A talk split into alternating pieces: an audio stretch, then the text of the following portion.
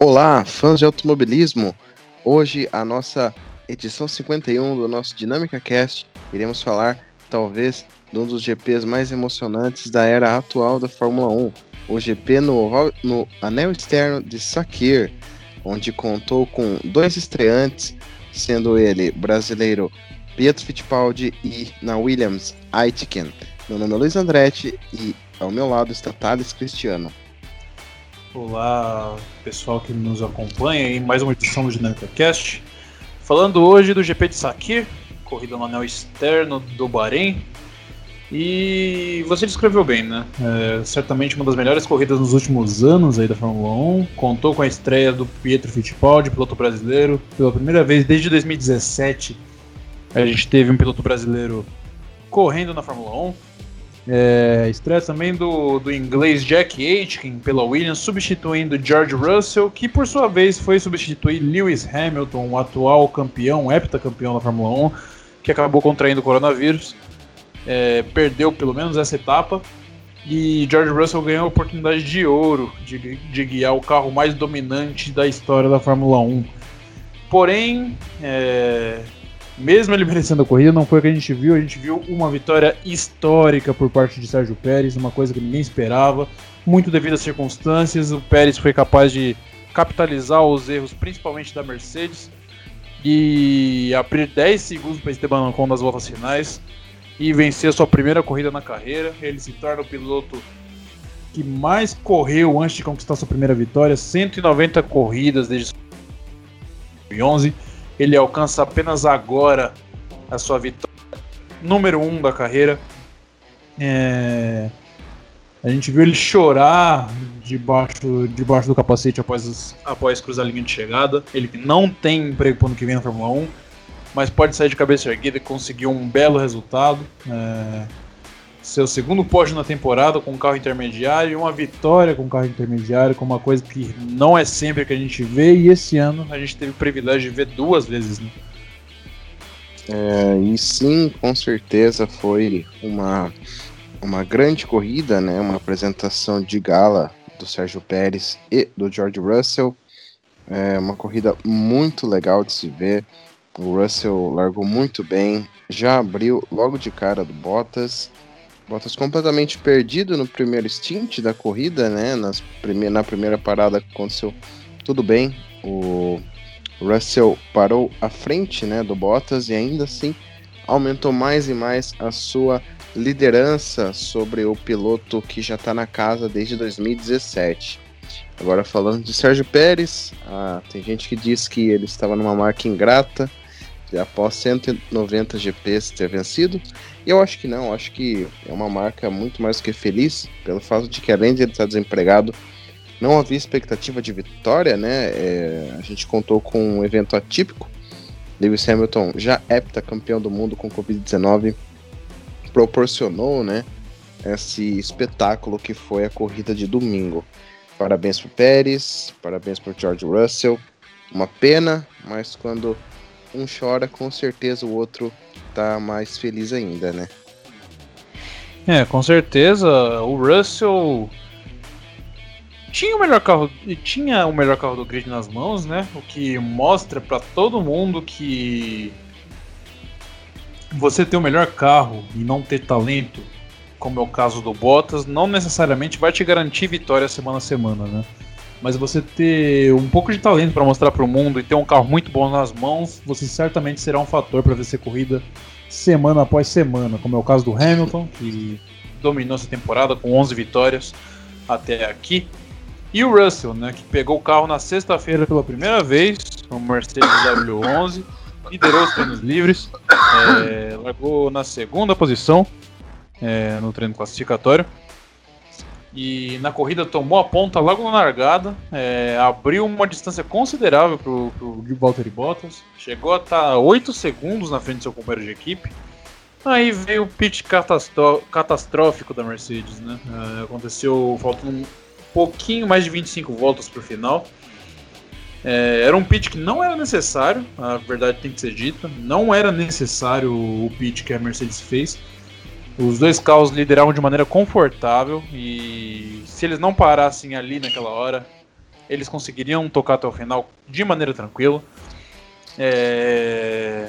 No vídeo de divulgação dos rádios durante a corrida, hoje a gente foi capaz de ver que a Mercedes chamou o Russell para os boxes quando ele estava contornando a última curva, ou seja, a equipe não estava pronta quando ele apontou nos boxes. E como se não bastasse errar com ele, erraram com Bottas também, que chamaram os dois, causou congestionamento. É, botaram os pneus do Bottas no Russell e o... os pneus que eram para ele no Bottas acabaram não estando prontos. Né? É, o Bottas parou, ficou quase um minuto parado, voltou com os pneus velhos, gastos, a Mercedes não conseguiu trocar os pneus, o que implodiu a corrida do finlandês e dificultou bastante a corrida do Russell, que mesmo assim foi capaz de brigar. Quase conseguiu arrancar a vitória do Sérgio Pérez quando ele estava chegando para disputar menos de dois segundos. Um furo no pneu traseiro esquerdo acabou tirando suas chances de vitória.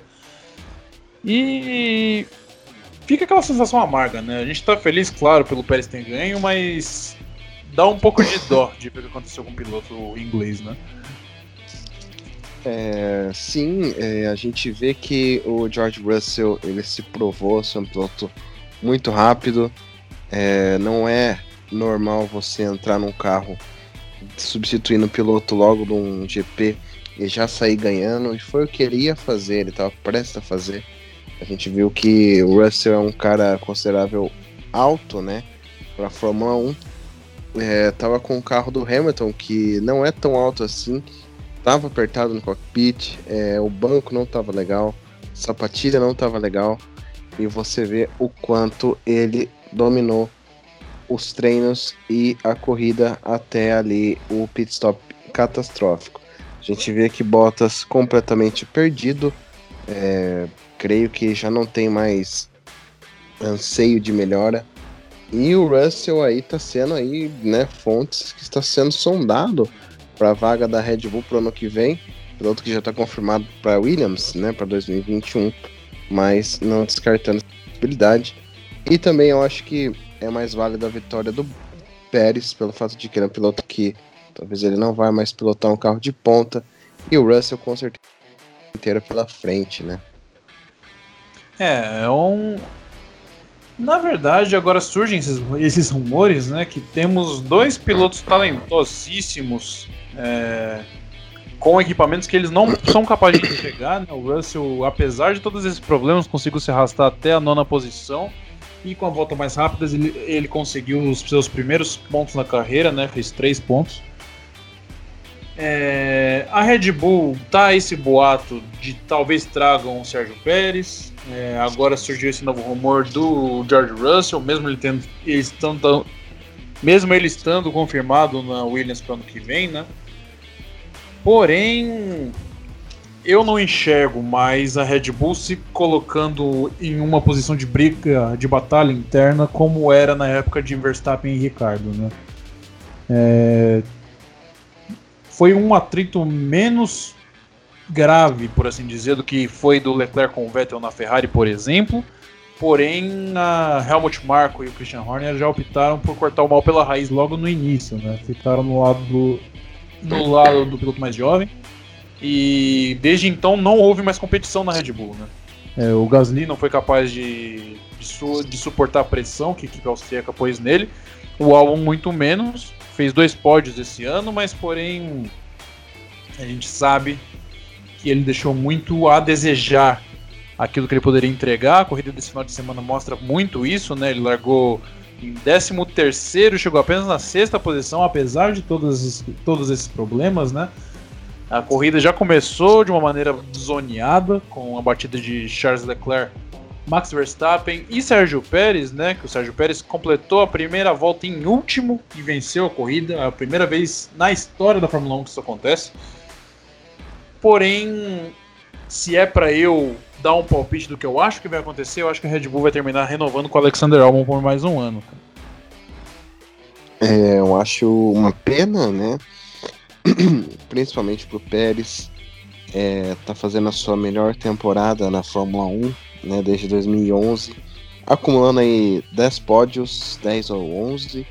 É uma belíssima carreira, tá? É, não é todos os pilotos que conseguem ao mesmo subir ao pódio, verdade seja dita. É um piloto muito, muito regular. Pontuou nas 13 corridas até agora. Ganhou uma, né? É incrível o que o mexicano está fazendo. Era um piloto jovem, né? Apenas de 1990. É, 30 anos de idade. Tem muita lenha para queimar. É, e o álbum, né? Não vem imprimindo um ritmo muito bom. E, porém, é o que a Red Bull quer, né? É, eles não querem briga interna e eles sabem que o que importa para eles são mais o resultado do Max do que mesmo a briga pelos construtores, porque é uma coisa já muito distante. Então, independente do álbum marcar pontos e o Max ganhar corridas, eles ficariam muito felizes. Porém, é muito feio para a mídia a Red Bull ter um piloto que não acompanhe o ritmo do seu companheiro de equipe, muito menos o ritmo de outros pilotos de equipes inferiores, né? É, exatamente. E para a vaga da AlphaTauri, provavelmente o Kvyat já disse que é a, a, o grupo Red Bull não pretende manter ele para ano que vem, então isso vai abrir é, fatalmente vai abrir lugar pro, pro, pro Yuki Tsunoda ocupar o lugar dele ano que vem, né? Yuki Tsunoda que foi em terceiro lugar no grid da Fórmula 2 esse ano. Teve belas atuações. É... Eu não me recordo de ver um, piloto, um jovem piloto japonês andar tão bem quanto o Tsunoda tá vendo, né? Um piloto, a gente não tá acostumado a ver piloto asiático é, mostrar essas qualidades é, qualidade tão alta assim. A gente viu o Kamui Kabayashi com algumas é, algumas atuações legais assim na Fórmula 1. Porém, o Tsunoda é um menino, um menino muito promissor aí, né? E pode chegar para acrescentar nesse grupo de pilotos da Red Bull, quem sabe até evoluir no futuro, quem sabe até almejar uma vaga na equipe principal, por que não, né? E também é importante falar do primeiro pódio da carreira do Esteban Ocon, né? É, com certeza. É, a gente sabe que os pilotos japoneses, a maioria das vezes, entram pela Honda ou pela Toyota. E a gente sabe que talvez vá acontecer isso pelo fato de que eles estão aí usando uma motorização Honda. E também parabenizando o primeiro pódio do Esteban Ocon. É, a, Red Bull, a Renault não, não sobe no pódio na segunda posição desde Robert Kubica em 2010. É incrível a atuação dele, ficou discreto nas primeiras posições, não cometeu erros se impôs em cima do Ricardo, né? Que é, toda temporada aí vem levando tempo, terminando atrás do seu companheiro, muitas vezes não pontuando. Fez um segundo lugar aí. Parabéns para ele, primeiro pódio. Ano que vem vai enfrentar Fernando Alonso. E um menino que precisava disso, pelo, pelo menos para acender um pouquinho nessa temporada, estava bem apagado. É, exatamente. É, teve azar diversas vezes, né? E conseguiu, foi capaz de mostrar uma excelente atuação nesse final de semana, né? A gente viu ele devido a uma boa estratégia, né? Ele após o pitch desnecessário que a Mercedes fez, é, capitalizou capitalizou dos erros dos adversários, subiu para a segunda posição, lá conseguiu se manter, segurou a pressão do Lance Stroll, que conseguiu mais um pódio nessa temporada, né? E a gente tem que ressaltar também o bom trabalho que a Racing Point fez esse ano, né? É, tudo bem que tem toda aquela polêmica de terem plagiado o carro da Mercedes no ano passado, porém faz muito tempo que a gente não vê uma equipe que não Red Bull, Ferrari ou Mercedes ganhar a corrida e fazer pole igual a, a, Racing Point foi capaz de fazer em um período muito curto. Né? É, em três corridas a gente viu isso tudo acontecer. Né? É, lembrando que corrida passada lá no GP do Bahrein, é, o Pérez não foi pro pódio novamente por causa de um estouro de motor nas voltas finais. E muito interessante esse trabalho que a Racing Point vem fazendo. O Otmar Safnauer, que é o team principal da equipe, chorou também ao, após a vitória do Pérez. Uma, uma cena foi bastante comovente. E ano que vem, com a injeção de dinheiro que a gente vai ter da, da Aston Martin, né, de toda aquela uh, o suporte técnico da Aston Martin na equipe que será premiado, a expertise do Vettel, querendo ou não, um cara muito bom para construir carros. É, a gente pode ter uma equipe futura em futuro em franco crescimento, né? Que daqui a alguns anos, daqui potencialmente daqui a mudança do regulamento em 2022, possa ser um fator, quem sabe até na briga pelo título. Assim como também acredito que a Alpine, que a Alpine atual, atual Renault, que a partir do ano que vem vai se chamar Alpine, é, possa ser um, um fator que vai incomodar lá na frente daqui a uns anos, né? Que terceiro pódio da, da Renault nessa temporada, assim como a Racing Point também já conquistou três pódios esse ano, a Renault conseguiu a mesma coisa. É... A McLaren também vem em franca, franca evolução. Vai ser bastante interessante e, e dá aquela sensação de ansiedade pra gente que é fã, porque a gente começa a se iludir achando que vai ver temporadas disputadíssimas igual foi 2012 novamente daqui a poucos anos, né? É, a esperança é a última que morre, né? Porém, ali parece que a Red Bull, Mercedes estão muito bem encaminhados nessa era híbrida, né? É, a gente também tem a expectativa da Alpine, né? Como você disse, a McLaren também. Como todo mundo percebeu, ela não está indo muito bem nos treinos de classificação. Os pilotos têm um muito bom rendimento na corrida, porém vimos que da Renault, uh, Racing Point e a McLaren, a McLaren vem perdendo. Começou com uma bela força, porém agora é, vem perdendo terreno. A gente espera que isso seja só um contratempo para entrar em a temporada 2021 mais acertada com o motor Mercedes, como todos sabem. E isso valeu a terceira posição. Agora a Racing Point passou a McLaren a 10 pontos e a Renault ficando em quinto lugar e a McLaren em quarto. A briga agora está um pouco mais espaçada, né? É, basta aí a, essa seleção natural terminada em Abu Dhabi para Racing Point ficar em terceiro, McLaren em quarto e a Renault em quinto. É, uma pena Ferrari, né? É uma equipe que não entregou muitos resultados esse ano apenas fecha a tabela de construtores em sexto lugar, um pouquinho atrás da AlphaTauri, antiga Toro Rosso, que é uma coisa inacreditável de se ver. Porém, 2020 é o ano que a gente tá vendo tudo, né? É, exatamente. O Ferrari é uma equipe que, apesar de estar no sexto lugar de, da tabela de construtores, ainda foi capaz de subir no pódio três vezes ao longo do ano, né? Uma coisa. Só que as três aconteceram totalmente dos pilotos, não, dos, não do, do, do que o carro estava entregando. Tanto os dois pódios do Leclerc quanto o pódio do Vettel em Istambul. E a gente vê o quanto que o motor Ferrari foi aleijado em potência essa temporada, né? Esse circuito do anel externo, por exemplo, foi a prova clara disso, onde nenhuma das equipes com o motor Ferrari foi sequer fator né? para sequer pontuar ao longo da corrida desse final de semana, né? O Leclerc tinha conseguido uma volta voadora no quali, largou da quarta posição, porém jogou tudo fora ainda na, ainda na primeira volta. E os outros competidores da, com unidade de potência da Ferrari não foram capazes de brigar por pontos, sendo eles o melhor colocado o Vettel na 12 posição apenas. E a gente tem que destacar também, comentar um pouquinho da, da estreia do Petro Fittipaldi, né? É, semana passada, para quem não viu, um acidente gravíssimo com o Romain Grosjean é, é onde ele teve sorte de escapar com vida, na verdade tem que ser dita. É, teve queimaduras nas duas mãos, nas, nos pés. É, e ele não volta mais essa temporada. É, perdeu a corrida do GP de Sakir, vai perder o encerramento da temporada de 2020, semana que vem em Abu Dhabi. E o substituto para essas duas corridas finais foi o Pietro Fittipaldi, brasileiro, que é piloto de testes da Haas a longa data. É, piloto brasileiro que já correu na Indy, já correu no WEC. É, campeão da última temporada da, da Fórmula Renault 3.5.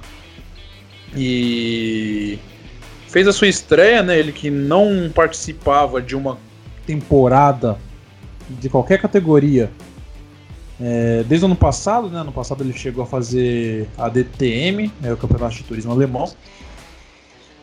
É, e fez o que se esperava dele, né? Completou a corrida com um carro que é o segundo pior do grid, se não o pior.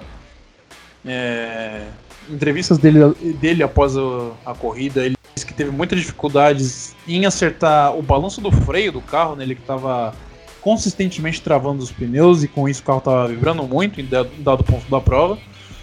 É, o Jack Aitken bateu e trouxe o safety car na, na parte final da corrida, o que fez ele cair para trás do pelotão e mesmo assim ele conseguiu passar o Pietro ainda na última volta. Mas tudo é aprendizado nessa vida, né? O Pietro tem 24 anos, vai fazer a próxima etapa também em Abu Dhabi.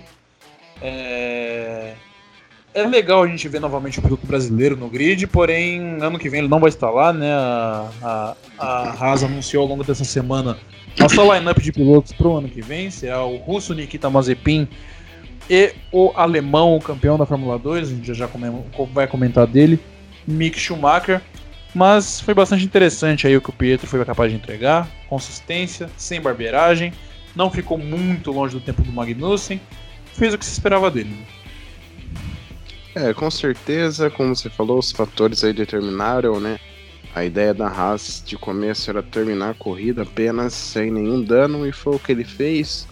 A gente não deve cobrar nada dele pelo fato disso, né? De um ano fora, carro totalmente defasado, perdendo para Williams, né? Que está zerada em pontos e está confirmado aí para mais uma corrida. A gente não sabe o que ele vai fazer no que vem e por esse final de semana as atualizações foram essas, né? Agora a gente vai falar um pouco só da classificação dos 10 primeiros. É, Lewis Hamilton já venceu o campeonato, Valtteri Bottas está em segundo, Max Verstappen em terceiro, Sérgio Pérez em quarto lugar, consolidadíssimo. Quinto lugar com Daniel Ricciardo, sexto lugar Charles Leclerc, sétimo com Carlos Sainz, Alexander Albon, Lando Norris e Lance Stroll. Construtores são Mercedes, segundo lugar Red Bull, terceira Honda, não, desculpa, terceira Racing Point, quarta McLaren e quinto a Renault. Ferrari vem se arrastando em sexto e Alfa Tauri em sétimo. Alfa Romeo Ferrari está apenas com 8 pontos e a Haas com 3. Williams, uma pena, pior temporada desde 1977, com 0 pontos na carteira. É, exatamente. Foi uma, é uma pena essa temporada da Williams, bateu na porta de pontuar várias vezes, porém não, não aparenta que vai conseguir, vai zerar. Até no passado, que tinha um carro pior do que tem esse ano, conseguiu roubar um pontinho. Esse ano não vai ser capaz. Mas, é, quem sabe, sob nova gestão, ano que vem, a Williams não consegue dar uma ligeira melhora, né? Ainda mais aqui há pouco com a nova regra de teto orçamentário, a Williams consiga voltar a andar no pelotão intermediário, pelo menos, que é o que a gente pelo menos espera que a Williams possa voltar a fazer um dia, né? Com certeza. Agora, fechando um pouquinho, iremos falar sobre a decisão do Campeonato de Fórmula 2. Temos um novo campeão e com um nome muito respeitado no meio. Exatamente. Mick Schumacher, piloto da Prema, garantiu o título da Fórmula 2, a principal categoria de acesso à Fórmula 1 esse final de semana. É, foi a última rodada dupla da Fórmula 2, né? Aconteceu no circuito do anel externo, no Bahrein também. É, as vitórias das corridas acabaram ficando com a dupla da Carlin, né? O piloto Yuki Tsunoda, japonês, venceu a corrida principal no sábado e o seu companheiro de equipe, o indiano é, Jan Daruvala, venceu a corrida no domingo.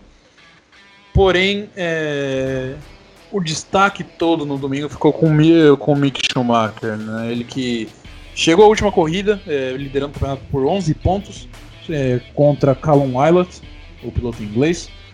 É, ambos desgastaram demais os seus pneus na briga pelo campeonato, tiveram que parar e ambos acabaram zerando na corrida 2. Incapaz de conseguir alcançar o piloto, o piloto alemão, o Eilert acabou morrendo na praia né? Ele que acabou vendo o título escapar das suas mãos. E Mick Schumacher consegue mais um título valiosíssimo das categorias de base para o seu currículo. Né? Ele foi campeão da Fórmula 3 europeia antes da, antes da Fórmula 3 unificar, né? Agora tem, a gente tem um campeonato mundial de Fórmula 3. É, ele foi campeão da Fórmula 3 europeia, que era tido o campeonato mais importante desses carros no mundo na época, né? É, veio para Fórmula 2 ano passado, discreto, venceu apenas uma corrida. A, a Prema não tinha a Prema não tinha um carro que proporcionou a seus pilotos brigar por título ano passado. Esse ano a gente viu dois pilotos talentosíssimos a, a bordo da Prema, tanto o Mick Schumacher quanto o Robert Schwartzman mostraram muito ao longo dessa temporada. E o Schumacher foi capaz de capitalizar, né? Título, vaga garantida na Fórmula 1, ele será piloto da Haas em 2021, é, fazendo companhia é, dupla com Nikita Mazepin, que será piloto pagante da equipe americana na Fórmula 1, né?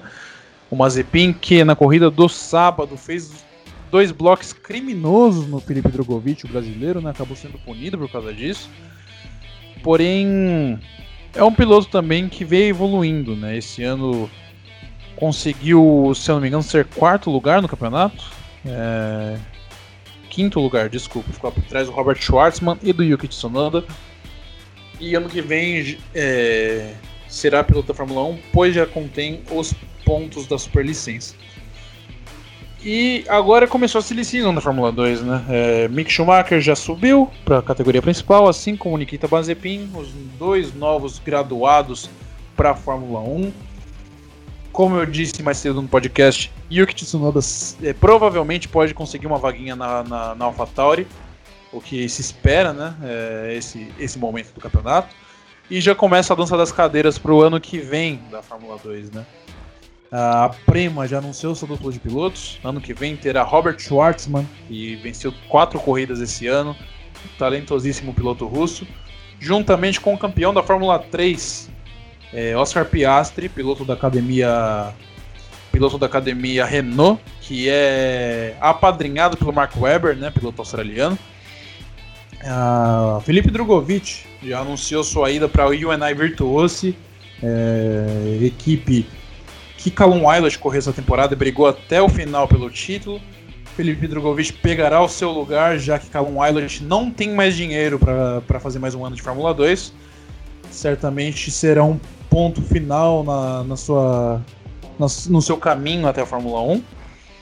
E outras equipes já, já anunciaram seus pilotos também, como foi o caso da MP Motorsport, que foi a equipe que o Felipe Drogovic fez essa temporada de 2020.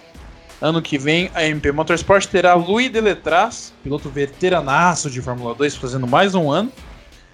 E Liam Zendelli, piloto que ganhou algumas corridas na Fórmula 3 esse ano, será o mais novo graduado para a Fórmula 2. É, ele que vem em franca evolução também. E agora a gente, a gente espera, né? É, para ver quem que vai ser os pilotos da Carlin, é, os pilotos da Arte Grand Prix e, e os outros pilotos das outras equipes da Fórmula 2, né? É, ano que vem a Fórmula 2 sofrerá mudanças no calendário, teremos é, rodadas triplas aos finais, de semanas e apenas oito finais de semanas ao longo do ano, né? É, assim a gente vai ter mais corridas com menos viagem. É, então aí está passado as notícias, né, da Fórmula 2, mudanças de calendário, né, com a Fórmula 2 e 3 pilotos novos indo para a Fórmula 1 e pilotos da Fórmula 2 que irão manter suas vagas, porém outras equipes. Também informamos agora que Pedro Piquet não correrá na Fórmula 2 devido a problemas financeiros também. Agora a gente vai falar um pouquinho sobre o WRC. Decisão de título agora você acompanha com Thales Cristiano. Exatamente, a gente teve último rally da temporada, né? É, GP, é, o rally de Monza. Primeira vez que, a, que o WRC fez esse rally, né? É, em torno de 70 quilômetros de percurso ao redor do Autódromo Nacional de Monza, que é onde a Fórmula 1 corre. Inclusive teve alguns estágios que foi dentro do circuito mesmo, uma coisa muito interessante de se ver. É, participação ilustre de Franco Morbidelli, piloto é, ítalo-brasileiro, é, na data do seu aniversário, foi capaz de fazer uns estágios ali com um carro da Hyundai. Mas por ter experiência, né, que o Valentino Rossi sempre promoveu para os seus pilotos da academia é, é, provas de rally ali no Autódromo Nacional de Monza, o Franco Morbidelli quis representar a equipe do Valentino ali. Né? Falando um pouco do campeonato, Elfin Neves tinha chegado na última etapa com uma vantagem grandiosa sobre a concorrência e parecia tapar seus lagos ao título, aquilo que seria seu primeiro título, né, piloto inglês da Toyota. Porém, no sábado, no terceiro dia de rally, ele acabou errando, capotou em um. Não capotou, ele saiu da pista, é... não conseguiu voltar pelos próprios meios. Quando isso acontece, significa que você está fora do rally, significa que você zerou. E com isso, Sebastião Ogier venceu o rally, né, de maneira bem tranquila, inclusive.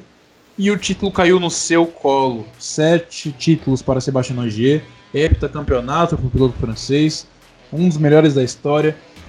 É... E assim como seu último título havia sido em 2018, o título cai no colo. Né? Em 2018, Thierry Neville era líder do campeonato, bateu sozinho, entregou o título a Ogier. Esse ano aconteceu a mesma coisa. Ogier, sete vezes campeão mundial de rally só fica atrás agora de Sebastian Loeb, que tem nove títulos no WRC. Porém, o Ogier tem um, um fato interessante. Ele foi campeão já por três montadoras diferentes: é, Volkswagen, Ford e agora Toyota. É, certamente uma um feito muito muito importante na carreira do OG, né? Ele que ano passado tinha sido vice pro Atanak. O Atanak foi apenas terceiro lugar na, no campeonato desse ano. É, saiu da Toyota que tinha sido que tinha corrido no passado, foi para Hyundai, fez seu primeiro ano pela Hyundai, porém não foi capaz de batalhar pelo título. E a Hyundai, apesar disso, foi campeã de construtores no WRC, né? Conquistou, seu, conquistou o título. É, a Hyundai que atualmente investe apenas no WRC e também no WTCC, né? É, WTCR, desculpe. E certamente foi um fato muito importante aí para a montadora sul-coreana. E parabéns para o Sebastião Ogier aí pelo mais um título, mais uma mais um triunfo aí no mundo do rally. De 2003 para cá, o mundo só viu três campeões mundiais de rally diferentes, sendo Sebastian Loeb, Sebastian Ogier e Art Tanak. É, com certeza, parabéns para o Sebastião Gier, é, mais um heptacampeão no mundo do automobilismo, uma marca incrível de ser alcançada em qualquer categoria do mundo. Você precisa realmente ter um conjunto muito bom entre piloto e carro. Por esse podcast, edição número 51, é só isso. Voltaremos na semana que vem com o desfecho da temporada da Fórmula 1 GP de Abu Dhabi. A gente se encontra aqui de novo no canal YouTube e também no Spotify. Meu nome é Luiz Andretti e ao meu lado está Thales Cristiano. Até a próxima.